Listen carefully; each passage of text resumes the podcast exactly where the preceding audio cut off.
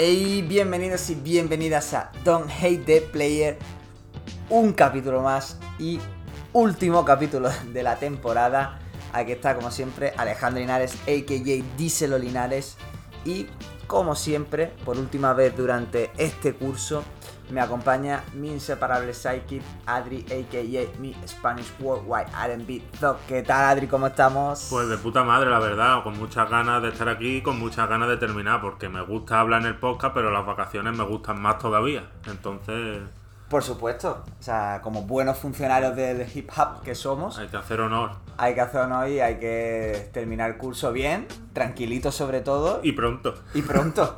La verdad que sí, más pronto de lo que teníamos planteado. totalmente. Pero bueno, las cosas se dan como se dan y ya está. Tampoco, tampoco hay mucho más que, No, que no, comentar. ver, o sea, tampoco... No Vamos. vamos. a hacer aquí lo importante, ¿no? Claro, claro. No pasa nada porque terminemos una semana antes que una después. y además terminamos eh, guardando para la tercera temporada eh, cositas interesantes, que va a haber cositas bastante chulas. Terminamos pensando en lo siguiente, que Claro, es claro, importante. claro. Exactamente. Y eh, que esperamos además pues que, que vaya eso, pues, con más sorpresitas, más, más cositas. Lo que tenemos novedades. planteado está guay. está- Sí, sí, sí, sí. Y así que bueno, antes de empezar, pues claro, lo suyo es hacer un poquito de, de lo que hemos escuchado. Pero antes de hablar de lo que hemos escuchado, vamos a hablar un poquito de, de lo importante, que es nosotros. Ah, perfecto. Sí. No, pues ha sido, oye, un curso largo, Largo, largo. con muchos programas. O sea, porque... Con una puntualidad alemana, ¿eh? Totalmente. Fiabilidad 100%, no hemos Sí, sí. fallado ni un capítulo. ¿eh? Que Exacto. yo, yo, por ti no estoy sorprendido porque yo conozco tus rituales, conozco tu rutina y sabía que lo que haces lo cumple. Pero yo me tenía por un poco más, mm, no sé, no sé, más pasivo en ese sentido y Bueno, te has demostrado de mismo que, totalmente. que es posible. Pero sí, empezamos ya en un lejano septiembre. Claro, Y- como, como buenos funcionarios, claro, Claro. empezamos con el curso. Podríamos haber empezado en octubre como las universidades, ¿no? no. Como algunas universidades, pero bueno, hemos querido tam- tampoco lo hemos querido colar. Claro. Pero sí que, oye, eh, muchísimos noticiarios, muchísimos monográficos, esas entrevistas que hemos, que hemos ido metiendo. Pero así. Que al principio ni, ni, ni contábamos con ello, ¿eh? Sí, Eh, sí. Nos dicen por septiembre que íbamos a tener tres o cuatro entrevistas del nivel que son, además, que, ojo, puede que sean de los mejores capítulos de la temporada. Sin duda, sin duda. Y no, no, nada, nadie se lo hubiese imaginado y nosotros dos menos. Claro, porque además, sobre todo tú eras más reticente. Yo Sí, te sí, decía sí, de, incorporar entrevistas, te lo dije en la primera temporada, creyendo que podía estar bien. Y tú me decías, es que nosotros quizás que vamos a entrevistar a gente no le vamos a sacar cosas interesantes. Y todo lo contrario. Es verdad que también la técnica por la que hemos optado, que al fin y al cabo también no nos vamos a hacer aquí lo, lo importante, también la gente que se ha prestado. Claro, claro, pero sí que es verdad que ah, eh, yo creo que es mucho más interesante. Por supuesto. Gente a la que no le han hecho tantas entrevistas, pero que tienen un Que tienen cosas que decir. Claro, tienen cosas que decir, tienen un proyecto interesante. Vamos, las cuatro entrevistas que hemos hecho, tanto a los Five como, como a Ana, como a Insel Soul, como a Adela Chawen, los cuatro tienen proyectos muy interesantes que apuntan bastante alto. Que además me, además me alegra eso, que, que hombre, está feo, ¿no? Claro, Pero- son como lo que se llama en el boxeo prospect, que son esa, esos boxeadores que están para un futuro ser estrellas. Claro, claro. Pues- Y oye, que hemos tenido ahí ese, no sé, llámalo suerte, llámalo tino, ¿no? De, de poder pillar a- Total. justo el momento antes, ¿no? Y que, oye, ya vio cosas que han dicho que ya, si la dicen en otra entrevista, aquí lo disteis lo- primero. Totalmente. y mejor. Total, total. Así que bueno, por lo menos ahí queda. Y no sé, y luego después muchísimos monográficos súper chulos, ¿eh? Yo tengo el recuerdo de todo, sobre todo recuerdo el de Frank Ocean por algo especial y es porque me he quedado ahí. Es decir, desde entonces, desde ese capítulo, que no sé si es el tercero o el cuarto, estaba hablando tú y a partir de ahí yo ya estoy callado. Toda No, la temporada hombre. siguiente Tenemos ahí ese, Ah. el R&B de los 2000, tenemos más cositas por ahí que tú has estado también Por supuesto, charlando. por supuesto. Pero- Era, era una coña. El de la fuente, que fue el primer monográfico de El esta primero. temporada. Además con, con Vico, con José Ignacio Cejudo, que es uno de los más especiales por, por ser prácticamente una enciclopedia desde la fuente. No, no él, sino el podcast, el Sí, monográfico. Eh, Ese, el- ese monográfico, hombre, dos horas, seis minutos, aquí lo tengo delante, poca cosa, ¿sabes? Para no, ser una, para no ser una enciclopedia, ¿eh? Muy loco, ¿eh? Muy loco. Un podcast de más de dos horas, que parece esto un podcast de videojuegos. Sí, sí, sí. Pero, bueno, es, eso, de Frank Ocean, el de Alvarito. El de Oye. Alvarito, que viene a España por primera vez este verano. Estoy deseando ver cuando viene, ¿eh? Sí, ¿a dónde, no? Y, y qué es lo que va a hacer, pero muy loco. Y además nosotros podemos ir a verlo ya con credenciales, ¿eh? De decir, Claro, como medios acreditados por la prensa. Debería, debería. Yo además digo, oye, ¿y por qué no la térmica de Málaga? Que ha traído a Nadia Rose. Yo cuando, yo cuando lo vi, digo, es que además un precio módico, por así decirlo, bastante No, no, por así, de- competitivo. por así decirlo, no. Muy módico. Total. O sea, para como están las entradas últimamente, traerte a, a alguien desde Londres con su número por 10 pavos. Me parece ese- espectacular, ¿eh? Claro, claro, no, no. eh, yo- No, no, es que la térmica está siendo una cosa muy de locos, ¿eh? Sí, sí, yo, yo creo que este año, igual que hemos trabajado mucho el podcast, hemos trabajado especialmente la térmica. Sí. Siempre hemos sido fan, muy fans de la térmica y de todo el trabajo que hacen, pero creo que este año la hemos trabajado mucho más. O sea, si estábamos hablando de que somos ojeadores o con, con a nadie, con Insert Soul, con la térmica más todavía, ¿eh? Nosotros vimos cuando esto se iba a poner calentón y, y hemos acertado de lleno, ¿eh? Sí, sí, sí. No, y bueno, y, y es que gran parte de la culpa la tiene esa programación que hacen, muy variada y bastante chula, que apuesta, y justo lo hablábamos el otro día cuando venía eh, Pablo Vinuesa, a.k.a. Vinueto, que vino a Málaga. Lo desvirtualizamos. Y lo desvirtualizamos. Ojo, lo conocimos por el, por el podcast y ya, y ya es amigo, ¿eh? Claro, Que- claro.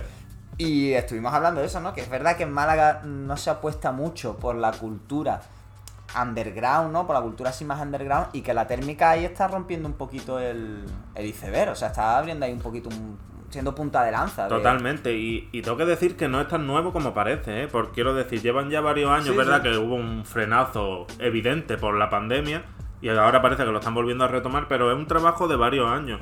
Ya te lo he dicho alguna vez, que a, v, a B Flecha la vi yo en, ahí en la térmica, o sea que la programaron hace, no sé, ya me parece que 3, 4 años. O sea que es que es algo que llevan haciendo mucho tiempo. Claro, claro, yo de hecho recuerdo haber ido a ver a One Path antes del COVID. Bueno, de hecho, el primer día, el, el viernes que, yo me acuerdo de ese viernes que volví de Honduras, recién vuelto de- de- del avión, que el avión me llegó a las 8 de la tarde aquí a Málaga. Y me fui a, a un Friday contigo, que fuimos. Estamos hablando de hace ya cuatro años, 2018. Que sí, que es verdad que algo que ya El DJ set de Pedrito la Droga, También. en los jardines. Claro. O sea, que llevan muchos años apostando, pero creo que este año se han Ahora como que se ha hecho más mainstream, por Sí, así decirlo, ¿no? O sea, que- porque están llevando, como digamos, lo, lo indie, lo alternativo a, a lo mainstream. Lo que hablábamos del reggaetón, pero Sí. con la programación de la térmica. Y que además están. que se han conjugado también varios factores. Primero, que la gente tiene ganas de, de- de eso, de salir, de hacer cosas distintas, ¿no? De, con todo esto de la pandemia, ahora ya que se ha normalizado todo, la gente tiene ganas de hacer cosas. Que la, la oferta, coño, que es una oferta, mínimo una vez al mes tienes ahí eh, jaleo. Y que el sitio además que está muy bien, ¿no? Todo esto al aire libre, las barras con eso con las cervezas, los food trucks. Una todo- ciudad como Málaga, muy propicia, eso, con Claro, el buen tiempo. a que estés todo el año fuera, eh, en la calle. Prácticamente. Entonces es verdad que sí, que se han conjugado como eso, como una tormenta perfecta que ha hecho que sean eso, pues un centro neurálgico de, de la cultura underground, no solamente musical, sino en general, ¿no? De toda esta Sí, de cultura. toda, de toda Claro. la arte escénica, todo. Bueno, la última vez que estuvimos, de hecho. Claro, haciendo que hicieron un voguing, un ballroom. O sea, es que no, no, sí, sí, es una, es una locura y, hombre, shout out para la térmica porque este curso no se podría haber entendido sin, sin, sin la térmica tampoco. ¿eh? Totalmente, empezando por, por a nadie, que la fuimos a ver a- al bolo que dio en la térmica. Claro, efectivamente. Sea, Y- que es que está todo relacionado. Esto, a nosotros sí, que nos gusta hilar tanto, todo está relacionado. Claro, es que hace también un año, no solo de entrevistas, eso, sino de colaboraciones, porque ya hemos hablado de, de eso, de José Ignacio, hemos hablado de, de- de- Bueno, no hemos hablado, sí, de sus podcasts, que es de Drizzy Claire, de, nuestra querida Clara, que no lo puede estar petando más. Joder, es una, es una, es gol, ¿eh? Que todo ahora es como el Rey Midas, todo lo que toca lo convierte en oro. Sí, está- sí, eh, vamos, yo cada vez que veo un bolo nuevo digo, bueno, bueno, eh, no tiene techo, ¿eh? Y además, eh, digo, el último, eh, tengo coña ya con ella porque en, en marzo, para que vea el crecimiento, en marzo-abril, la fecha la anunciaba con una foto suya y el texto encima, eh, el 8 de marzo en no sé qué. Eh, y ahora ya con un vídeo súper profesional en junio, o sea, en un lapso de tres meses, ya se ha vuelto como mainstream, súper haciendo sí. las cosas súper elaboradas, que es como un crecimiento que no se ha visto, pues yo qué sé. Sí, sí, por eso. Y, y sobre todo también, también A partir, sin querer ser yo ponernos medallas, todo a partir de que empezó a colaborar con este humilde podcast. Y es que con este puto podcast, como diría. otro colega, ¿no? Que igual nos traemos a la tercera temporada. Claro, exactamente. Sí, y ah, bueno, y eso es gente de la, de la prensa, gente especializada como Julia, que también se, se prestó con nosotros a ir desde el principio a hacer un podcast sobre la escena argentina, que también quedó súper guapo. Julia es que es maravillosa. Sí, sí, O sea, Julia a mí me da mucho coraje. Yo, yo, yo de verdad no, no aguanto porque ya cada vez que, cada vez que subo una foto con un vinilo, con una entrada para allá no sé dónde, con no sé qué, por favor, para allá, pues yo me estoy muriendo de envidia. Cada vez que sube algo, de verdad. Sí, es que parece que está en el deal, ¿eh? Sí, sí, sí, eh, madre mía. es brutal, es brutal, no, pero siempre está ahí tirando shout de cositas muy interesantes y. No, Julia es un más. Eh, para mí, yo siempre lo he dicho, incluso antes de que, de que yo me imaginara que pudiese colaborar con nosotros, yo te lo decía, que para mí era un referente en esto del periodismo, no solo musical, concretamente de- del género, y que haya colaborado con nosotros, siempre dispuesta, siempre amable, es que es una maravilla de Sí, persona. sí, sí, sí. Y desde aquí, pues le agradecemos. Y bueno, ese ya al último, al que conseguimos, al que sí conseguimos desvirtualizar, que a, a nuestro queridísimo Pablo Vinuesa, a que AKJ Vinueto. AKJ Best Person in the World, ¿no? Sí, sí, bueno, y que nos ha contado, claro, estas cosas se quedan fuera de, fuera de micro, pero cositas interesantes sobre la industria, ¿eh? Es que creo que para la tercera temporada vamos a tener que hacerle una entrevista a él, ¿sabes? Que, la- que las cuente en, en el podcast porque, Sí, sí, sí, porque tiene ahí grasa para contar. Joder, sí, sí, a ver, es verdad que son muchos años, y no solamente dentro del género, sino en muchos otros géneros y, y hay mucha, mucho contenido, mucho contenido que... Ya, ya que como es colega ya nos metemos con él, ya le llamamos viejo ya y hay, hay confianza, ¿no? De aquí de manera... Claro, claro, pero bueno, no lo he dicho yo, lo has dicho tú. no sé, también, bueno, también otra de, de mis colaboraciones preferidísimas, y ya la última, ¿no? Que fue la de Tony. Tony que está allí en su hustling, allí en, en, en, joder, en Australia, en las antípodas, y que aún así conseguimos cuadrar para hablar y, y siempre, siempre con unas ganas de hablar de, de- de música con él porque es brutal lo que sabe. Como buen andaluz me costó madrugar para, para el podcast, pero se hizo. Y dándolo todo por, por el podcast. Y, y salió un podcast muy guapo, ¿eh? Sí, sí, y bueno, y, y el listado. Bueno, fueron. claro, Claro, un claro, podcast y medio. Un un podcast y medio. una, y una colabo, ¿no? Sí, un sí. podcast y un featuring. Y la verdad que estuvo, estuvo chulísimo. Es que. Porque además una persona que es que mm, mm, todo el mundo intenta adaptarse eso a- al lenguaje de la radio, es difícil, pero él no, él, él sale ahí tal y como es, habla igual contigo en la calle que en el podcast, lo que tiene que decir, además con, con sus pausas de reflexiones filosóficas que son espectaculares. Además, eso, a mí me encanta porque te lo, te lo está explicando. O sea, igual que te lo habla con una pasión brutal, pero te lo explica de una manera tan didáctica Sí, y total. tan guapa, ¿sabes? Que, que es que es súper calle y es súper es súper real y súper rapera. Y que además es una de las cosas que nosotros teníamos en mente, porque no era solo también coger a periodistas que, que hayan estudiado la movida, que la cubran, sino gente que la vive eh, como, como un aficionado, como lo que somos tú y yo, al fin y al Claro, cabo, claro. y, que, y Y- que tiene un punto de vista muy chulo. Y que además tiene eso, tiene unos conocimientos y un bagaje que. Claro, eso por supuesto. que Claro, que, decir ser un aficionado no implica que no tenga los conocimientos. Claro, la- claro, no, no, es una locura. O sea, yo. Eh, yo siempre, bueno, lo he dicho muchas veces, que todo lo que sé lo sé gracias a Tony. Es Tony quien me ha enseñado el, el 90% de lo que yo suelto aquí. Y eh, es que es así. Ha quedado una temporada eso muy completa. Y, y esto es solo el principio. O sea, se vienen muchas más colaboraciones en el futuro, muchas más entrevistas, muchos más invitados al programa. Sí, porque además yo veo que la gente les gusta lo que hacemos, ¿sabes? Sí, y no, sí. no es por no es por ponerme medallas, que también, ¿por qué no? Tú sabes Claro. que nos la hemos puesto cuando no teníamos dónde caernos muertos, no nos la vamos a poner ahora que seguimos igual pero más agrandados. Pues, pues yo creo que la gente está gustando, la gente se interesa, a lo mejor no todo el mundo escucha todos los programas porque el podcast al fin y al cabo es algo que como tiene ahí muchas veces lo vas dejando, ¿sabes? Y bueno, hay gente que me dice, pues tengo el último pendiente o este me ha gustado mucho, Pero sí que noto eso, que, que están más pendientes, más se pispan más de lo que hacemos y eso pues siempre te da fuerzas para continuar, ¿no? Claro, claro. También tenemos que hablar de nuestra aparición en la zona tele, ¿no? Otro, otro de esos momentos estelares de, de- de- de esta temporada, ¿no? Sí, es que es muy loco, ¿eh? que que nos lo pasamos muy bien, que estuvimos ahí, eh, bueno, charlando un poquito y... y Sí, además saliendo en cámara. ¿no? Sí, sí, sí, sí, saliendo en cámara, testeándonos, ¿no? Para Claro, una futura tercera temporada delante de las cámaras. Y, y también, y bueno, y gracias a la zona tele, bueno, quizás tenemos ahí algún contactillo más Sí. con quien hablar la, la próxima Al final, temporada. al final esto funciona todo como networking. Yo lo que me he dado cuenta es eso, que la gente le gusta lo que hace, eh, tú te fijas en lo que hacen ellos y al final funciona todo como una red donde pues, acabas conociendo gente, contactos y cosas que salen. Sí, sí, desde luego. Sí, que bueno, ese es un, poquito el, resumen del año, tampoco mucho más.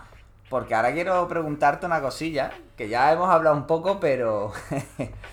pero bueno, vamos a, poner aquí. ¿Qué te parece lo de.? Pues además fuiste tú el que lo tuiteó, que pusiste. Además te mojaste poco, fue, fue feo, te mojaste poco y pusiste opiniones.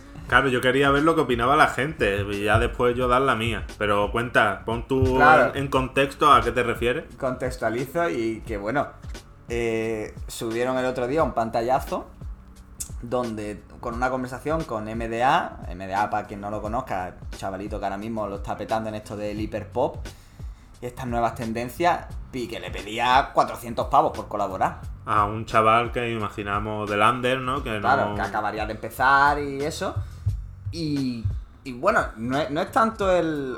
Es que claro, aquí ha habido como varias corrientes en, en el debate. Claro, es que, es que un simple pantallazo tiene muchas aristas, porque no es solo los 400 euros, es la conversación en sí, es los motivos que da MDA para, Claro, claro. para pedir esos 400 euros. Aquí vamos a ir por, por, por parte, vamos a desmenuzar el... claro. Claro, lo primero, lo primero es, eso, 400 euros por una colaboración. O lo primero, quizás sería cobrar, ¿no? Por cobrar una... por un featuring. Aquí yo lo, es lo que dije. Mm, Bueno, no digáis lo que dije porque... claro, no, no, porque- voy a decir, lo voy a decir. O sea, no me parece malo, per se. Es decir, tú estás en tu derecho de decir, oye, mi trabajo vale esto. Yo quiero que tú, si quieres colaborar conmigo, me pague esto. ¿No? De hecho, te decía, ¿no? E- Este tema de Cromo Gucci, de, de Versace en, en, en 2013. Dice, ¿quieres featuring? Prepara un buen fajo. No me aporta nada rapear con niñatos, me avalan mis siete trabajos. Como, mira, yo, tú quieres colaborar conmigo, vale, pues tú me pagas. A mí no me está aportando nada rapear con gente que no conozco, ni tal. O sea, que esto yo no lo hago por networking, yo esto lo hago por dinero. Ahí vale. Estupendo, estás en tu derecho. Igual que la gente está en su derecho de decir, los pago, o decir, no los pago, que te follen. Puedes decir, te has colado, claro. Pues claro, decir, te has colado. Aquí la cosa es, MDA vale 400 euros, un featuring de MDA vale 400 euros. Yo ahí lo dudo. Y, aquí hablo, estoy hablando de números. Yo ya tampoco te sé decir cuánto le va a generar, pero que un chavalillo del under pague 400 euros, creo que no es una inversión, ahora mismo, por MDA, no es una inversión recuperable. Yo respondiendo a esa pregunta, yo creo que posiblemente tampoco, pero no porque MDA valga 400 o 500, sino porque se necesitan muchas visitas para, Claro, para claro, recuperar exacto, la exacto. inversión. Claro, el trabajo de MDA en sí propiamente igual sí los vale. Quiero decir, es que eh, es tan el- abstracto eso que... El trabajo es, es decir, el precio al final lo pones tú. Es decir, Claro. yo considero que mi trabajo vale X. Y estás en tu derecho de decir que vale 400, que vale 500, vale lo que te dé la gana. Ahora, el, realmente en lo que se traduce, Claro, tú Mm. te vas a Spotify y no sé cuántos oyentes tiene MDA, pero a lo mejor si no llega a los 100.000, ¿tú crees que 400 euros los vas a sacar? Seguramente no. claro, y ya no es solo eso, porque aunque MDA tenga, imagínate que en Spotify tiene 100.000 oyentes mensuales, pero mm, no, o sea, que Claro, la, que eso, la eso no, colaboración- eso no implica que los vaya a arrastrar al canal del chaval. Efectivamente, claro que habrá gente que sí se arrastre, pero mucha otra que no. Entonces, claro, es que no, no. Yo considero que, que no los vale. Yo creo que hay una cuestión de fondo que es la de. Eh, hay dos tipos de featuring. Uno, el que haces como negocio, en el sentido de MDA pidiendo 400 euros. Pero si a MDA le llama, yo qué sé, mm, Sticky, por ejemplo. Obviamente va- no le va a cobrar 400 euros. Claro, ese es el problema. Que. Eso, que hay dos tipos de, de- de featuring y que, claro, para un chaval que está empezando, pagar 400 euros a mí me parece una auténtica burrada. Sí, sí, no, desde luego. Y me, y me repito porque no se va a, a- ¿Sabes? Que tú estás pagando por la ilusión. O sea, al final pagas por la ilusión que te haga que colabore contigo MDA. Entonces, claro, pues ya depende. Es, es algo personal. Claro, ya, ya es como los reyes, ¿no? La- Claro, exactamente, es algo personal, es algo que tú no puedes cuantificar, ¿no? Pero, pero si te pones a cuantificarlo, a, a decir, venga, voy, voy a hacer números, los números no dan. Entonces, Claro, pues yo además es que he escuchado, he leído la opinión de muchos, de muchos artistas y artistas tochos diciendo, ah, que se paga por un featuring. O sea, que es que yo creo que la mayoría de artistas a lo mejor cobran en porcentajes de, de las ventas, ¿no? De claro, ese- sí, también. No claro, sé, que, es eso que- es una manera, digamos, como, no sé si más pura, pero sí que no se antepone el dinero. Claro, y a mí yo qué sé, que por ejemplo veo a Cruz Cafuné, que quizás sí 400 euros sí le salen más rentables, que se hace un featuring con Johnny Dog, que es una leyenda aquí en España, lo que pasa que claro, es una leyenda de hace 10, 15 años, cuando todavía esto no era un negocio, pero que el tío es muy bueno, además eso, se junta con Jaco Muñoz, es decir, que son de la misma... De, de- de la misma cuerda y demás, y que yo llevo escuchando muchísimos años, cuando vi el tema que hicieron juntos Johnny Dog y, y Cruz Cafuné, que salió la semana pasada, dije, hostia, primero, qué tema más guapo, segundo, qué cosa más guapa que Cruz Cafuné de repente diga, me voy a hacer un tema con, con este. Y también me hace ilusión porque es un eslabón más en la conexión Cruz Cafuné-Jaco, que... Pero es que estás poniendo un ejemplo de alguien que tiene los códigos. Yo no digo que a lo mejor MDA no los tenga o que el chaval este de la. Mm, que quiere hacer la colabo con MDA los tenga.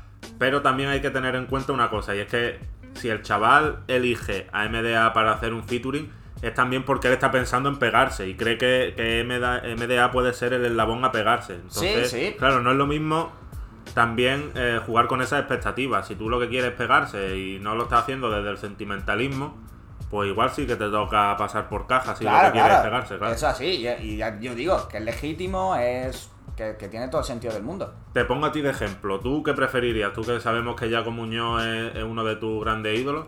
¿Tú qué preferirías? ¿Hacer un featuring con Jaco o con Raúl Alejandro? Es que, claro, yo te digo una cosa. Pero como preferir, yo lo prefiero hacer con Jaco porque es algo que a mí me llena. Ahora, si yo quiero, si yo estoy pensando en una carrera musical, en pegarme, obviamente la, la respuesta está clara. y Claro, Raúl. si tienes que poner los 400 euros, ¿por quién los pone? Claro, si tengo que poner 400 euros, obviamente los tengo que poner por Raúl Alejandro. Porque ahí hay una proyección. Pero yo con Jaco sé que, por ejemplo, si de- después de hacer el, el tema con Raúl, el siguiente que, los siguientes 400 que pago son para Jaco. Claro. porque sé que me va a dar igual. ¿Sabes? Pero por, porque, claro, ahí hay algo más. Pero ya, y, y ya hemos analizado esa parte, ya luego lo que dice luego es eso, ¿no? Es que. Claro, que es lo que yo de verdad le he hecho en cara a MDA. O sea, lo, lo que para mí no está acertado es en decir lo que dice, como que 400 euros no son nada. Claro, que 400 euros no son nada en la vida real, hombre, a ver. Claro, además, además el argumento, ¿no? Donde dice, bueno, es que a ti te mantiene, es que tú eres un nini. Es verdad que es que encima la forma Claro, no... ade- además, además es contradictorio, ¿no? Porque Claro, claro, exactamente, por eso digo. decir que 400 euros no son nada y que te mantienen es como... No, no. Precisamente el que dice que 400 euros no son nada es el que no conoce el valor del dinero. Claro. ¿sabes? Que entiendo el punto de que 400 euros en la industria musical pueda parecer poco, pero en la industria musical española no es tan poco. Para nada, ¿eh? O sea, es medio sueldo de mucha gente de la industria musical. 400 euros el presupuesto de muchos EP, ¿sabes? Que... Desde luego, desde luego. Pero es que es así. Entonces, ahora ahí es verdad que las formas le afean un poco. Porque ya digo que MDA está en su legitimísimo derecho A pedir lo que le dé la de gana. pedir lo que le dé la gana. Y la gente está en su legítimo derecho de pagarle o decirle que se vaya a tomar por culo. Pero es quizás un poco las formas lo que le, lo que le afean ahí. Pero bueno, ahí nada, nosotros Ah, tampoco. eh, podemos acabar ¿no? con el refranero español, que además es muy sabio, que dice contra el vicio de pedir, la virtud de no dar, ¿no? Pues, Efectivamente. pues ya está. Pero bueno, ya que hemos, hemos dado nuestra opinión, ¿no? De, de esta polémica. Claro, porque no podía acabarse esto sin nuestra opinión. Está todo el mundo Claro, aquí pensando qué dice, qué dice esta gente. Vamos a rapidísimamente también un tuit de, de Real Doc J, que es un... Máquina, a mí, me parece... sí, un grande, que es un poquito remake de uno que hicieron de Estados Unidos, que también vamos, ¿por qué no? Vamos a comentarlo. Pero que bueno, es cuál es mejor three album run, es decir, los tres álbumes consecutivos eh, de la historia del rap español. Es decir, hay gente que sacaron, grupos o, o artistas que sacaron tres discos o sea, eh, seguidos y que fueron los tres bombazos. ¿Cuál es el mejor three run? Aquí eh, de Real Dog pone tres ejemplos y uno es solo lo solo, con retorno al principio, quimera, y todo el mundo lo sabe. Este, este run para mí va de, de menos a más, y además de manera muy fuerte. Un segundo run que también va de menos a más, que es Homogeddon, el testimonio libre y Phantom Pop del Fomega. Este que para mí va, eh, es al revés, va de más a menos, ¿no? El hecho es simple, 7-7 y la MAM internacional de 7 notas, 7 colores. Y este que, a mí me parece el más sólido y el más compacto, que es Vintage, Milésime y Shadows de Chiri Vegas. O sea, no te sabría decir de menos a más o de más a menos, porque aquí este sí que me parece el más compacto y es para todo, y, y hay para gustos. Luego yo ahí tiré un poquito de, de corporativismo y dije, Jaco gana. Y además los tres en un mismo año. Que lo nuevo de Jaco Muñoz de P-Boy, Los Señores y de Bombers. No son mis discos, o sea... Claro, es que, es que eso es lo que te iba a decir, que tú tiras ahí por el- yo creo un poco por la coña, pero yo creo que ni tú mismo lo sostienes. Yo creo que esos tres discos no son superiores ni a los tres de, de Chiri, ni para mí a los dos de, del Fomega, los dos últimos. Yo para mí, yo creo que te tiraste un poco ahí Sí, no, el- mira, el yo pegote. aquí tiré, aquí tiré sobre todo que, los que tira los tres discos en un mismo año, que ya eso me parece ameritado porque los tres son discazos. Pero es que para mí no son, no son mis favoritos. O sea, bueno, los señores sí, y los nuevos ya como sí, quizás de Bombers menos. Me gusta mucho, pero no es de mi. Porque está Bone Radio, ¿no? Está Bone Radio ahí por medio. Es que se podría. De hecho, podría ser Bone Radio, los nuevos ya Muñoz y los señores. Ese trío podría ser un, un three ram. Sí, Eh, eso, y eso sí competiría de tú a tú con y eso, y cualquiera, eso sí compite, que también lo es, ¿no? Lo que pasa es que quería tirarlo porque encima fueron los tres en un mismo año y eso también le da como un poquito la, la gracia. Pero también tiré otro de Cromoguchi, también otro three run de un mismo año, que era Cry Baby, Albania Tirana y el argumento primario, los tres de 2013. Otro, otro three run de, discazos. No sé, tío, ¿tú con cuál te quedas? Yo, yo, he dicho el de Jaco metiendo Bone Radio, pero si me ciño solamente a los de Doc J, Yo tengo que decir por gustos personales que estoy entre Chiri y Elfo. Es verdad que a mí el primero de Elfo de- del Three Run eh, quizás el que más flojea. Pero es que los dos siguientes, tanto Testimonio Libra como Phantom Pop, me parece la hostia. Entonces, si tuviera que quedarme con uno, yo me quedaría con el Fomega. Fíjate lo que te digo. Incluso eh, sabiendo que Chiri puede que sea más, no solo más puro, sino más, eh, digamos que ha influido más, eh, me quedo con Elfo. Yo es que me quedo con, con Chiri porque. Por lo que he dicho antes. Porque me parece el, el three run más sólido. Sí, sí, yo, yo eso es lo que me hace dudar, pero Claro. creo que, que el- es que ya hemos hablado muchas veces de que Phantom Pop es Sí, uno claro. de mis discos favoritos. Phantom Pop es un discazo. Y, y de hecho, yo tengo. Phantom Pop no lo tengo físico porque conseguir ese disco en físico es una locura. Pero los otros dos sí los tengo físicos, ¿eh? O sea, para mí es que me parece una, una cosa muy loca. Pero es que para mí el de Chiri, aparte de porque me gustan mucho, me parece que eso, que es que es muy sólido, tío. Que es que no hay un. De los tres no hay uno que tú digas. Este es que es de- es- se nota que es inferior a los otros. El de Omega, siendo un discazo también, ah, el, de, el de Armageddon, se nota, es un poquito inferior a los otros dos, pero porque los otros dos que son muy claro, buenos. es que es verdad que, claro, estamos hablando de. Claro. Pero es que Chiri a mí me parece muy completo. Y, y ya vámonos al otro lado del charco. No, yo estaba pensando también que aparte del de este, eh, a mí se me ocurrió que, digo, ¿y Zetangana? ¿Y si metemos Zetangana con el Three Run? de- Porque estos es discos, no valen EP.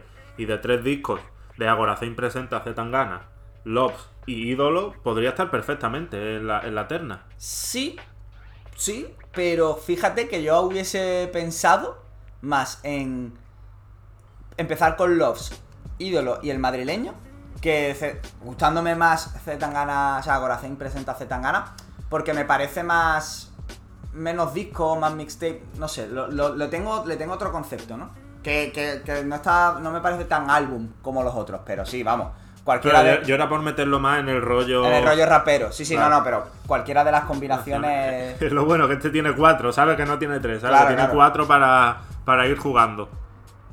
Pero bueno, ahora sí que sí, ¿no? Le quiere. Venga, vamos, vamos a. Vamos a. Claro, este- a Estados Unidos. El tweet. Creo recordar que en el tweet no se mencionaba ningún. No, esto era, era Claro, una era, pregunta. era una pregunta. Entonces, claro, aquí. la- lo primero que se viene a la cabeza, sobre todo tal y como están últimamente las cosas, es. en- la gente habla de Kendrick, ¿no? Ese Good Kid, Mad City, Pimpa Butterfly y. Y Dem. y Dem, que es verdad que es un three run loquísimo. Yo te dije, nada más me pusiste el tweet, cañe. Y, y, y te dije, bueno, el que te dije, e- este Theory Run que te dije era My Beautiful Dark Twisted Fantasy, Jesus y Life of Pablo.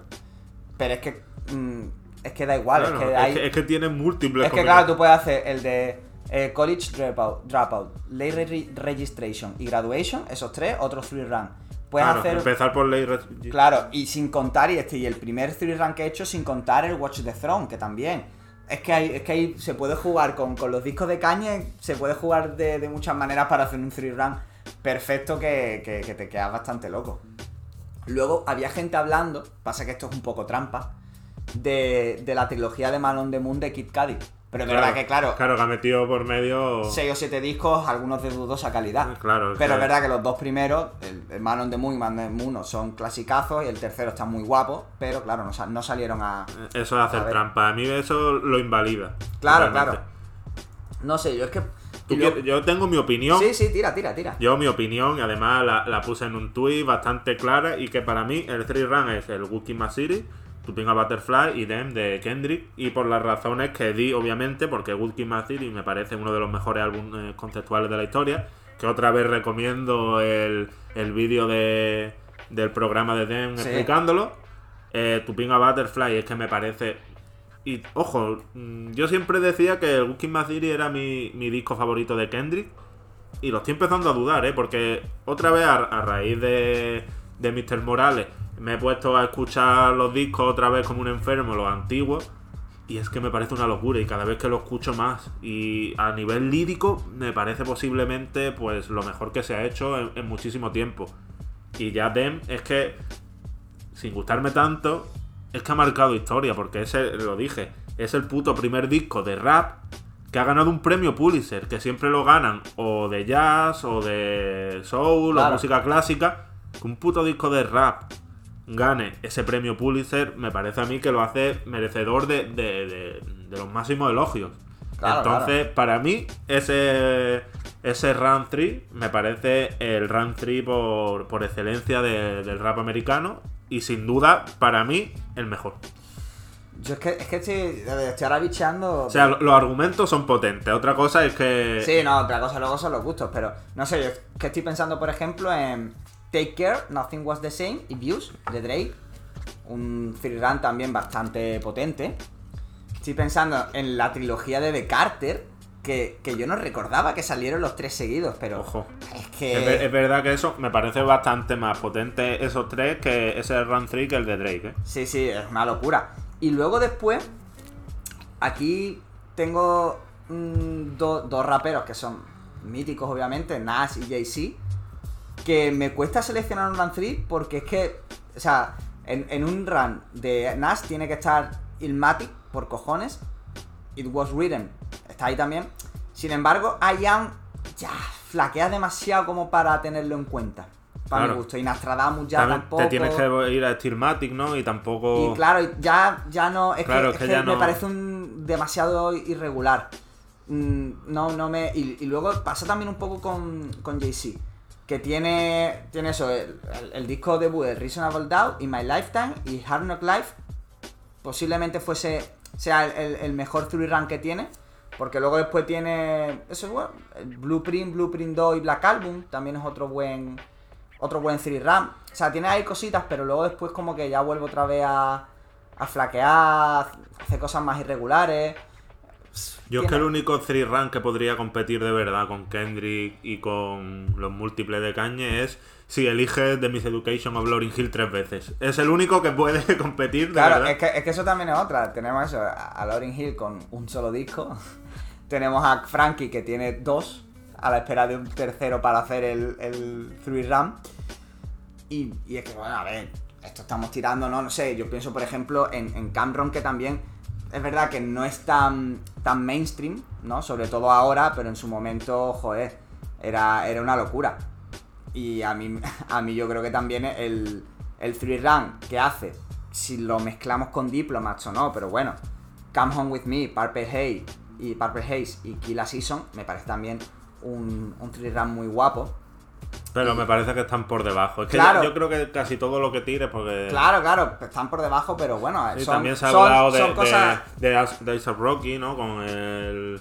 Uf, a mí, y fíjate, gustándome mucho, eh, eh, se me hace un poco... No, para mí no está al nivel, ya te digo. Pero que podría estar en el debate por lo que supone eh, los discos, sin duda.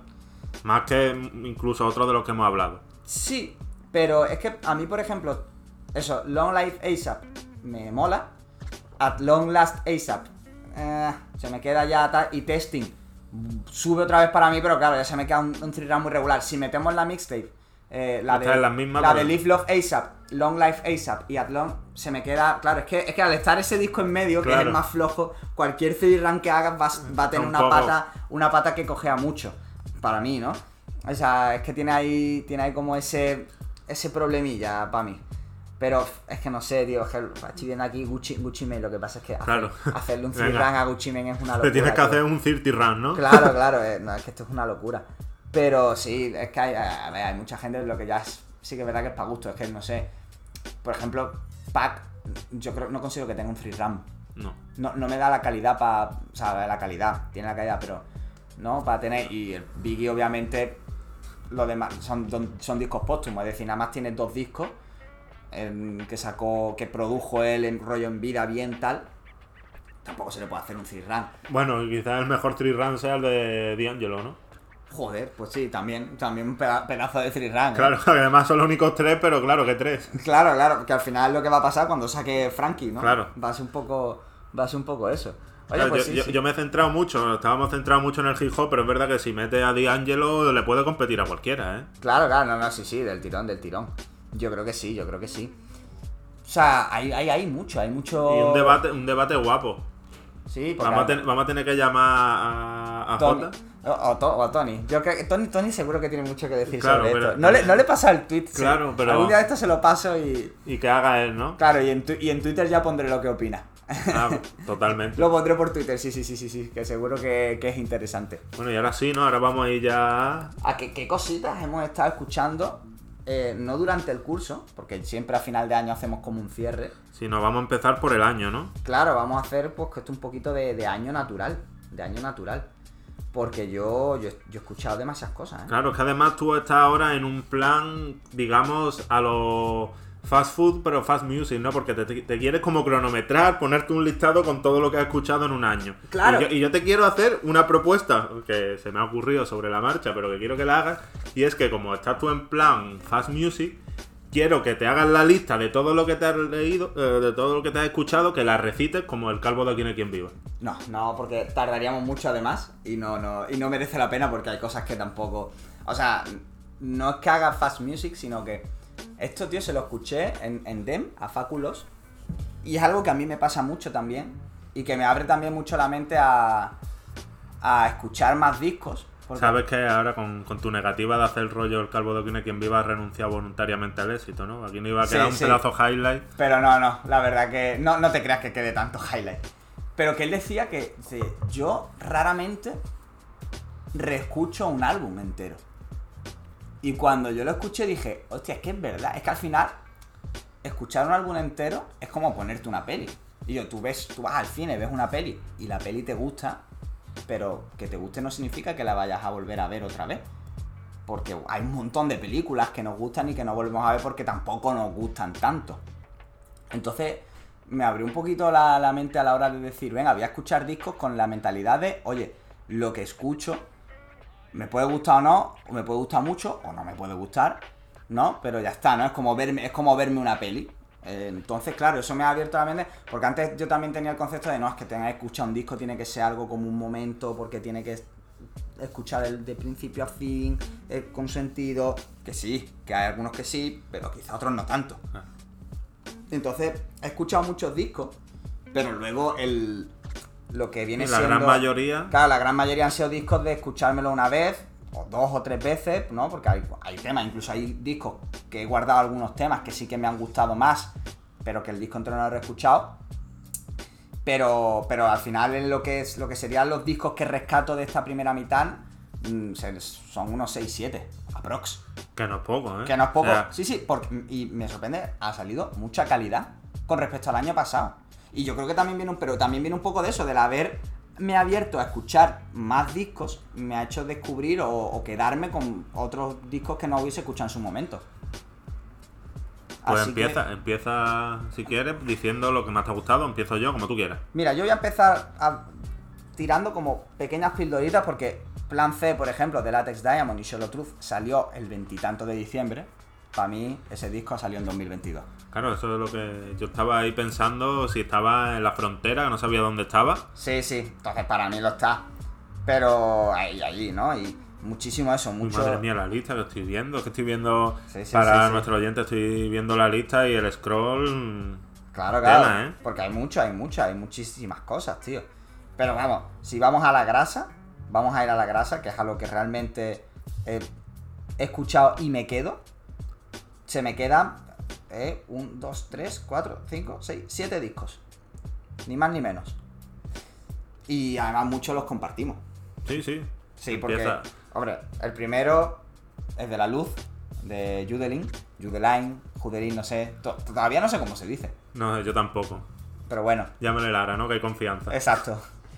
Eh, es, es descubrimiento del año. Para mí, sin duda, descubrimiento del año. eh, no sé si es el disco que más me he escuchado, pero posiblemente lo sea. Bueno, disco, EP, Es que también da, da mucho pie a eso, porque son 10 minutos. Claro, y además bastante bien estructurado, que durante todo el disco con el mismo mood, entonces te, te incita a eso, a escucharte el disco entero. Claro, exactamente. Y yo sé que eso, yo sé que este iba, iba a salir también en tu, en tu Claro, lista. este- Igual que el segundo. Dilo tú, ¿no? Para no decirlo. Claro, tú estás hablando del sur de, de Girl Ultra, ¿no? Eh, bueno, mm, cronológicamente había otro. Ah, Claro, yo, los tengo aquí, claro, yo los tengo aquí cronológicamente en el Claro, yo, Spotify yo es que, los yo es que lo- yo es que los tengo ordenados por lo que me están gustando, ¿sabes? O Ah. sea, yo, ya los tengo ordenados rollo top, porque Ah, rollo lo top. estoy haciendo mi top. yo no he hecho top porque ya te digo, es que también va por, por épocas, ¿no? Pero bueno, sí. Bueno, di- di- dime, dime cuál es- Ya hemos hecho un spoiler, pero ya hablamos más adelante. ¿Cuál es el que te referías tú? El siguiente es, es Candy Drip de Ah. Lucky Day. Que es curioso, ¿eh? Porque es un disco que me gustó mucho. De primera escucha me, me gustó realmente una barbaridad. Pero luego, conforme ha ido pasando el tiempo, lo he ido escuchando menos. Me he quedado con dos o tres canciones que para mí son los highlights. Sobre todo Over, que me parece una locura. Pero es verdad que si esto mismo lo hacemos hace un mes, te hubiese hablado mucho más, eh, mucho más entusiasta que ahora mismo. Yo creo que hay otros discos de RB en, en Estados Unidos que le están comiendo la tostada para mí. Ojo, discazo. Sí, sí, sí, sí. Discazo, O sea, a mí- a mí eh, me flipa y por lo que me dice. Además, me además está- lleva. Este lleva ya dos in a row, o sea que ya mismo puede entrar también en el debate. Sí, sí, sí, desde luego. Ya te digo que yo, por lo que tú me estás diciendo, parece ser que a mí todavía me sigue encandilando más que a ti este disco.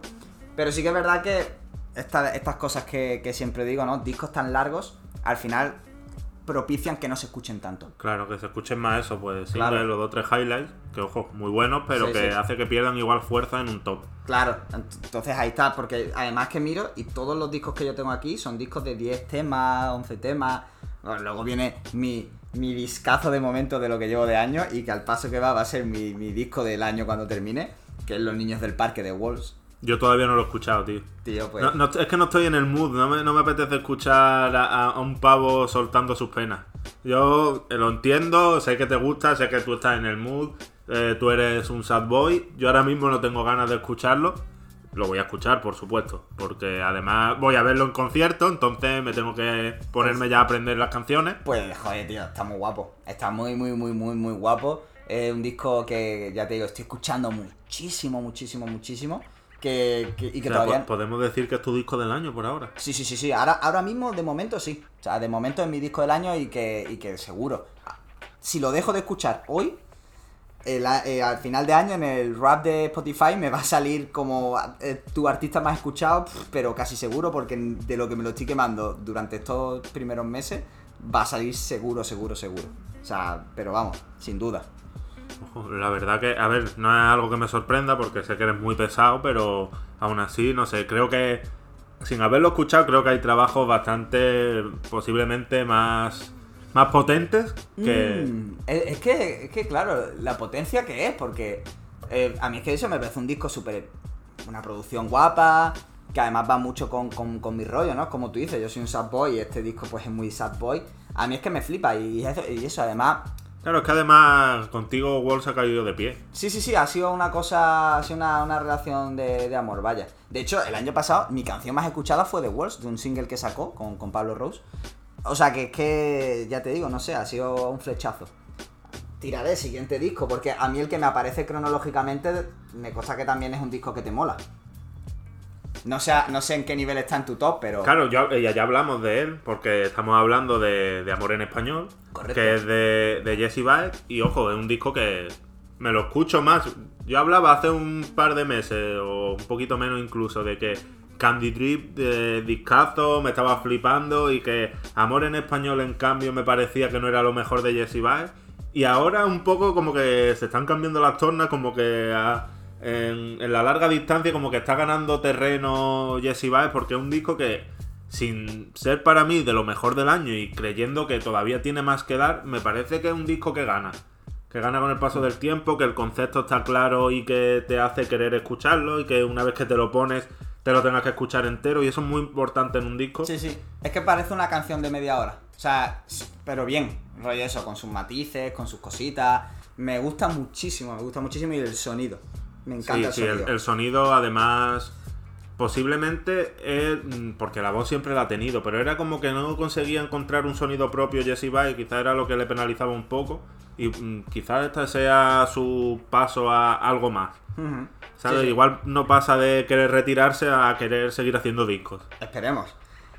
Y tengo aquí este. No sé si tú también lo tienes, si no lo voy a mencionar yo. Hombre, menciónalo, pero por supuesto. Sí, que es Blue Water Road de Kelani. Para mí ahora mismo, ahora mismo, a día de hoy, es el disco de RB americano del año. Para mí ahora mismo. Sí, o sea, porque para mí lo tengo. Entonces, tengo dos. Uno es Candy Drip y otro es Blue Water Road. Y para mí está por encima. Por lo tanto, Claro, a ver, ahora mismo mm, para mí es el disco del año. Yo creo que el disco de R&B del año, quiero decir. Mm, Que Lani me ha gustado siempre, ha tenido canciones muy chulas, pero creo que le faltaba ir un paso más allá. Que yo fuese capaz de escucharme y reescucharme un disco de Kelani era algo que me faltaba. Y creo que lo ha conseguido. Tiene varias de las canciones más bonitas del año. Altar me parece una locura. Pero no solo eso. Es que te consiga atrapar de principio a fin. Y para mí, pues ya te digo, me alegro mucho de que haya dado ese paso. Era algo que yo esperaba que, por ejemplo, comparando con Georgia, yo era algo que espero de Georgia Smith y que todavía no ha conseguido dar. Eh, que Lani sí lo ha logrado y para mí... ahora puede que, puede que sea la sensación, igual que acaba de decir antes, hace un momento, que Jesse Baez no termina de encontrar como su sonido y con amor en español lo ha conseguido, que quizá Kelani en Blue Water Road ha terminado de encontrarse. Más que el sonido, el propósito de su música. Sí, bueno, o sea, me refiero a eso, como el, el- que ha terminado de encontrarse en, en general, en términos de producción. No, Sí, no solamente de un sonido, sino en términos de producción. Además, ella siempre ha sido una tía muy de, de eso, no, no de exponer su vida, pero sí de como esa ambigüedad del coqueteo, además con el rollo LGTBI, o sea, con el colectivo. Y ahora también lo está explotando, pero de una manera muy guay, con los videoclips que está haciendo con las diferentes artistas con las que colabora. Y además eso le ha dado como un impulso más que, a ver, hablar extra musicalmente pues siempre... pero también influye mucho. Entonces está sabiendo vender esa imagen, potenciar esa imagen y es como esa mezcla pues le está llevando a crearse una identidad muy chula que además lo respalda de una música muy interesante. Entonces, posiblemente para mí ahora mismo sea, digamos, una de las mayores superestrellas a observar en el futuro, igual que hablé de, de, de Doja Cat en 2021, pues que Lani posiblemente no creo que llegue a esos números porque lo de Doja fue una cosa muy loca. Y porque lo de Doya quizá es muchísimo más pop. O Efectivamente. sea, Kelani. claro, es tiene un sonido, tiene un sonido R&B mucho más estandarizado. Claro, claro. Y es más de nicho, no va a tener obviamente esos números, pero sí, la calidad la tiene de sobra. Y bueno, ti- tira, ti- empieza tú tirando este, ¿no? Que- Sí, claro, ya, ya, ya lo he dicho antes y para mí, para mí ahora mismo es eh, el disco del año, sin duda, el disco que más me he escuchado, que es eh, El Sur de Girl Ultra. Me parece, sin duda, ya lo he dicho, la reina del R&B en español. Y no solo la reina del R&B en español, me parece, te lo voy a decir, la mejor cantante en español ahora mismo. Me Uf, parece que, lo, que Hot take, ¿eh? Take. Totalmente, y, y sé que, que decirlo con, con la gente que hay, con Rosalía, con tantas otras, es muy arriesgado, pero es que a mí todo lo que hace me gusta, absolutamente todo, y en todos los géneros, y es tan difícil conseguir eso que, mm, ya te digo, me parece la mejor. A mí este disco, ya te digo, me, me- me flipa muchísimo también. Me parece como un cara B de Amor en Español de Jesse Bass, ¿no? Es como un... Son dos, dos proyectos distintos, pero que tienen como una especie de... de no Sí, sé, al final digamos- del, del digamos- colectivo, de Finest, ¿no? Y toda esta movida. Sí, ¿sabes? tienen una línea en común, pero esto es mucho más diferente, Claro, ecléctico, ¿sabes? Exacto, mucho más... exacto. Por eso digo, tienes, de- por em- tienes una cara como muy homogénea, muy compacta, muy similar, muy tal, y luego tienes una cara B mucho Ah. más caótica, más freestyle, más, más loca, más, ¿sabes? Entonces me, me gusta mucho escucharme Por contraposición. Claro, como dualidad. Me gusta muchísimo. Y, y yo, bueno, y sigo, sigo en bucle con Punk, con esa intro de anime, porque me flipa. Y, y ahora acabo de darme cuenta de que en Punk colabora Little, Little Jesus, que colabora, que eso, claro, es que ahora por, por ciertas cosas que todavía no puedo mencionar, estoy rescatando muchísimo el disco de Alice, tiene que haber algo más, discazo por cierto, para quien no lo haya escuchado, que salió a Ese, finales... ese de 2021, Sí, ¿no? a finales del año pasado. Y colabora también en un tema. Y, y, claro, no lo tenía, no los tenía asociados porque. Pero oye, oye. Pero es que no es la primera colaboración de Little Jesus con Girl Ultra. Sacaron un tema que es uno de los más conocidos de Girl Ultra, que se llama Fuera de Lugar. No sé si es de ella o de Little Jesus, no sé cuál de los dos es. Mm. Pero que es un temazo, no sé, una pila de reproducciones que tiene. Y que, vamos, no es la primera colaboración, es que además maridan muy bien. Es que. Sí, sí, sí, es un sonido muy chulo. Ya, ya te digo que, que me gusta mucho y además eso. Que hayan salido casi juntos estos dos discos me- alegra porque da ahí como una especie de, de contraposición. Luego, este disco creo que tú no lo has metido, no lo sé. Pero yo, bueno, tengo que hablar de Bien o Mal de Trueno, que ya dije el año pasado que era mi disco más esperado por los singles que había estado saliendo. Y no ha defraudado, o sea, es un discazo. Seguimos todavía sin poder escuchar esos dos discos, esos dos temas, el de Un Paso y el de Lo Tengo, Que son dos colaboraciones. que son dos colaboraciones. Pero aún así, a mí, ya te digo, me parece un discazo. Sí que es verdad que con los singles que iban saliendo iba para disco del año. Y bueno, han pasado cosas y no va a ser mi disco del año. Pero me parece que de los discos que tengo, este, este pequeño top, que aquí termina mi, mi top realmente, o sea, top no, no por orden, ¿no? Sino por, por cómo salieron. Posiblemente sea el. Posiblemente no, es el disco más rapero, ¿sabes? Porque tengo ahí, tío, ahí tengo una cosa con, con Yello de, de Lil Supa, que quizá por el ser tan largo mm, se me ha quedado un poco atrás y escucho muchos temas sueltos del disco, pero no escucho el disco entero. Y me da mucho coraje porque me parece eh, que tiene temazos. Que Claro, pero también tienes que ver, claro, cuántos temas te escuchas, porque si dices, no, es que me escucho cuatro o cinco temas sueltos, pero que superan en duración a un álbum, Claro, a un EP, a- entonces igual sí merece la pena meterlo porque... Claro, no, no, si estamos hablando de que, que me queme, que me queme. Hay discos, o sea, hay tres temas que son Cadáver, Asco y Polvo, que, que ya son, que ya nada más que eso son prácticamente 10 minutos, que es lo que dura el EP de Judelin. Por eso te digo, claro. Claro, claro. Y luego después, de vez en cuando, también me escucho. Me escucho mucho Nieve, me escucho Rockman, me escucho Óxido. O sea, que, que me escucho muchos temas, pero claro, es que estamos hablando de que son 20 canciones. Que por proporción no escucho. No escucho ni la mitad del disco cuando me lo pongo. Y Yo- me da coraje, ya te digo, porque me parece que como disco completo está muy guapo, pero claro. Yo tengo que decir que el disco de Trueno no está posiblemente en mi top, pero a mí me ha sorprendido muy gratamente. ¿eh? Yo tengo que decir que me esperaba, dentro de que los singles me parecen bastante buenos, Sí, sí. Yo me esperaba que iba a tirar por ahí, pero esa dualidad que, que hace, que quizás lo peor que tiene la dualidad sea la portada, ¿no? Que me parece bastante horrenda. La portada es horrenda, es horrenda, ¿eh? Menos mal que no se puede juzgar a un disco por su portada, porque, uff. Pero me parece un disco bastante interesante, con dos partes bien diferenciadas y que demuestra que... Yo siempre hablo de lo mismo. Cuando un disco tiene un propósito, aunque te salga mal, a mí me gusta elogiarlo porque se ve que hay algo detrás, que hay intención. Entonces, Claro, tío. Entonces me parece bien. Y creo que además lo hace muy bien. La primera parte con el trueno más eh, los chicos del maíz bien.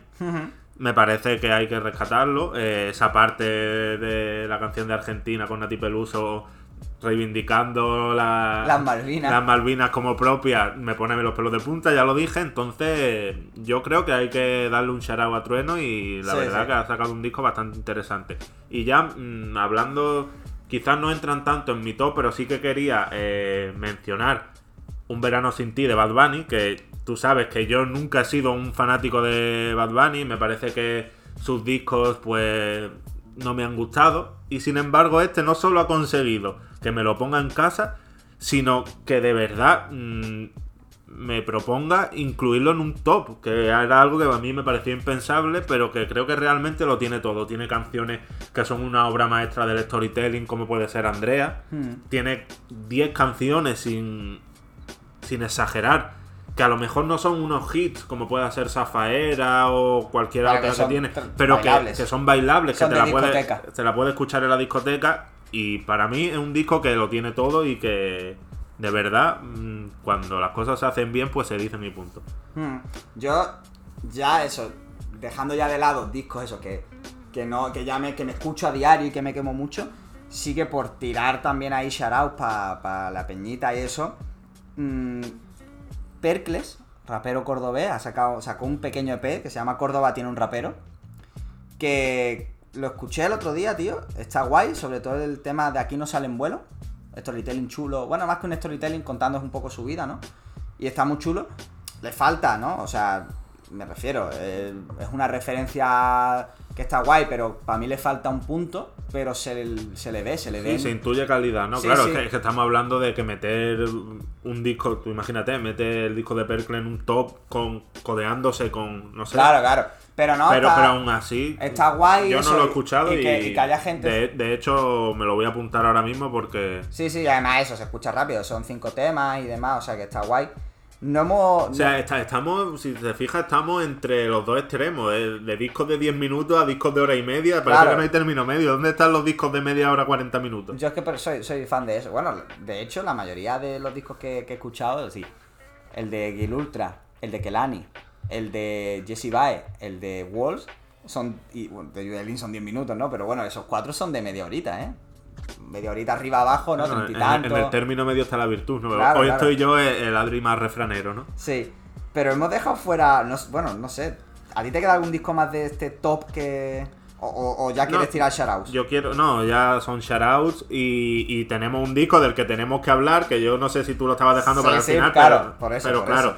antes, eh, pues eso, decir que Mary J con God Morning Georgius eh, ha sacado uno de los mejores, uno de sus mejores discos en muchísimo tiempo, bastante decente, lo hablamos, yo creo que lo hablamos aquí Sí, ya, sí. Que, que nos gusta mucho a los dos. Eso, Motomami de Rosalía me parece un disco bastante también interesante. Que no meter a, a Rosalía en el top puede parecer, pero para mí no llega a ese nivel. Claro, es que es un disco que está súper guay, que la producción tiene súper a tope de detalles, que es súper profundo, que tiene temazo, pero que no me escucho entero. Claro. Pero tiene, yo ya lo he dicho, aquí fiel defensor desde el primer día, desde el día uno, desde el TikTok aquel que salió de Hentai. Y, de, y como un G, que es otro de los temas que sigo escuchando a día de hoy a tope. Y también, pues, un par de shoutouts para The Weeknd, que aunque no lo parezca, sacó disco este año, ¿sabes? Que es verdad que obviamente no ha tenido el recorrido de otros discos ni de lejos para mí, eh, pero aún así hay que mencionarlo. También a FK Twins, que me parece que hizo un discazo, que aunque no esté en mi top, me parece discazo. Todavía no lo he escuchado, tío. ¿Te Y, puedes creer? y hablando de MDA, el disco de Bon Calso, Out of My Head, me parece también un disco bastante potente y que si no está en el top, sí que quería mencionarlo. Y por mí yo creo que ya está, que ya podemos pasar Sí, a... bueno, bueno, yo quiero tirar, hombre, quiero tirar un par de shoutouts más. Porque hay. Es que claro, estamos hablando mucho de discos. Pero. Pero aparte de discos, claro, yo también he estado escuchando singles. Ojito. Singles tengo por aquí, tengo Mediterráneo, de Lil Dami, Señor Chen y Shavivo. Señor Chen ya sabéis que es una de mis debilidades. Que Motín 82, que fue una de mis revelaciones del año pasado, ha sacado un EP de cuatro temas súper guapos, del que yo destaco Timón. Eh, no sé, es que bueno, es el tema que dije el otro día, el, el- el otro día digo, es que lo dije hace un rato, Party Tonight de Johnny Dog con Cruz Cafuné, que salió la semana pasada pero me está flipando muchísimo. Y, y bueno, arrancármelo de Woz, que ya lo dije, y Jace, que sacó No le mienta mamá, que, que me está flipando. Así por tirar un poquito de, de esos Yo es que los dos últimos dos singles que más me han gustado son eh, Sin llaves del virus, que produce a nadie, que me parece una producción absolutamente de locos, una letra buenísima también. Yo creo que te lo tienes que poner porque tiene un montón de barras que te iban a gustar. Sí, sí, lo tengo, lo tengo ahí pendiente para ponerme. Lo que pasa que, como esta semana es verdad que no he escuchado tanta música, porque he estado, con- con- he estado escuchando mucho a Liz, Claro. ya sabréis por qué. Y en el cielo de una sospechosa habitual, que ya llevamos hablando de ella un rato, pero que me parece un pedazo de single y que, y que confirma que lo de lo de Judelin no es cosa casual, ¿sabes? Claro, exactamente. Que es muy loco. Y ahora sí, tenemos que hablar porque no hablamos cuando salió el disco. Si hemos ido haciendo tiempo, ¿no? Claro, hemos ido haciendo nada, hemos hecho. Para digerirlo. Hemos hecho, ¿qué? Una hora de tiempo. Claro. Eh, Mr. Moral and the Black Steppers. Ojito. de Kendrick Lamar. Yo aquí, bueno, sin pretensión de extenderme mucho, ya se ha, se han corrido ríos de tinta sobre este disco, hablando sobre este disco. Y yo creo que tengo poco que aportar más allá de que, eh, como siempre, se descuelga con una obra eh, maestra. El tiempo dirá si más o menos que sus anteriores discos, porque al final es eso, es una cuestión de tiempo que yo no soy muy de reescucharme este tipo de discos de diario, porque el alto contenido lírico no lo hace muy apetecibles para escuchar, pero que me, me flipa porque, bueno, es que tiene un discurso que, se coincida o no, pero es un discurso que te rompe, que no es habitual. Que es valiente. Sí, exacto. Claro, yo hay varias cosas que quiero destacar. La primera, y yo lo puse en un tweet, y es eh, lo arriesgado del sonido, curiosamente siendo lo más mainstream. Quizás posiblemente su sonido, sus no sé en cuántas canciones, pero en la mayoría tienen mucho estribillo más pop, más mucho más accesible al gran público, por así decirlo. Pero es que eso en Kendrick posiblemente un tío que sea la mayor figura del rap, que tiene mamando a todos los puristas, posiblemente sea lo más arriesgado. Y aún así, pese a eso, quizá el gran fallo para mí es que no ha conseguido engancharme, no tenga, digamos, muchos temas que yo pueda ver a lo mejor en una discoteca, por ejemplo, o que quizás nunca ha sido su pretensión, pero sí que en los otros discos, sin duda, había 3-4 temas que tú te podías poner en una discoteca, en una sesión de, de Clara, por ejemplo, y no, y no Claro, yo creo que aquí no. Eso, que es lo que, es lo que tú dices. No es su pretensión, desde luego, porque eh, creo que es un disco mucho más. Pero en otros lo conseguía y aquí sí, no. pero yo creo que también es que este disco es mucho más íntimo que los otros. Porque Good Kid, por ejemplo, cuenta una historia que podemos decir que es semi-autobiográfica, pero tiene mucho de ficción, tiene mucho de, de película, ¿no? De, de- de aventura, de, ¿sabes? De, crear un personaje. En Pimpa Butterfly, en Dem, no, es, no cuenta una historia. Es algo más conceptual, son discos más conceptuales donde trata ciertos temas. Claro, sobre todo eso, Being a Butterfly, más poético. Claro, por así exactamente. decirlo, más- Entonces, con tiene- ese además, con ese hilo conductor que es el poema que va Claro. al final de, lo- de las canciones lo va desarrollando. Entonces, aquí en Mr. Moral es un disco muy íntimo en el sentido de que se desnuda mucho más. Y se desnuda eh, abriéndonos muchísimas miserias. Miserias que, eh, bueno, que son duras y que otras son ciertas opiniones que, que, oye, que hay gente que a lo mejor piensa que se las podría haber ahorrado. Totalmente. No, porque lo hablábamos el otro día de que es un discurso en cierto modo a veces más conservador de lo que podría parecer para, para alguien como Sí, Kendrick. claro, se- o sea, se sitúa en contra, yo creo, de manera explícita del Black Lives Matter, ¿eh?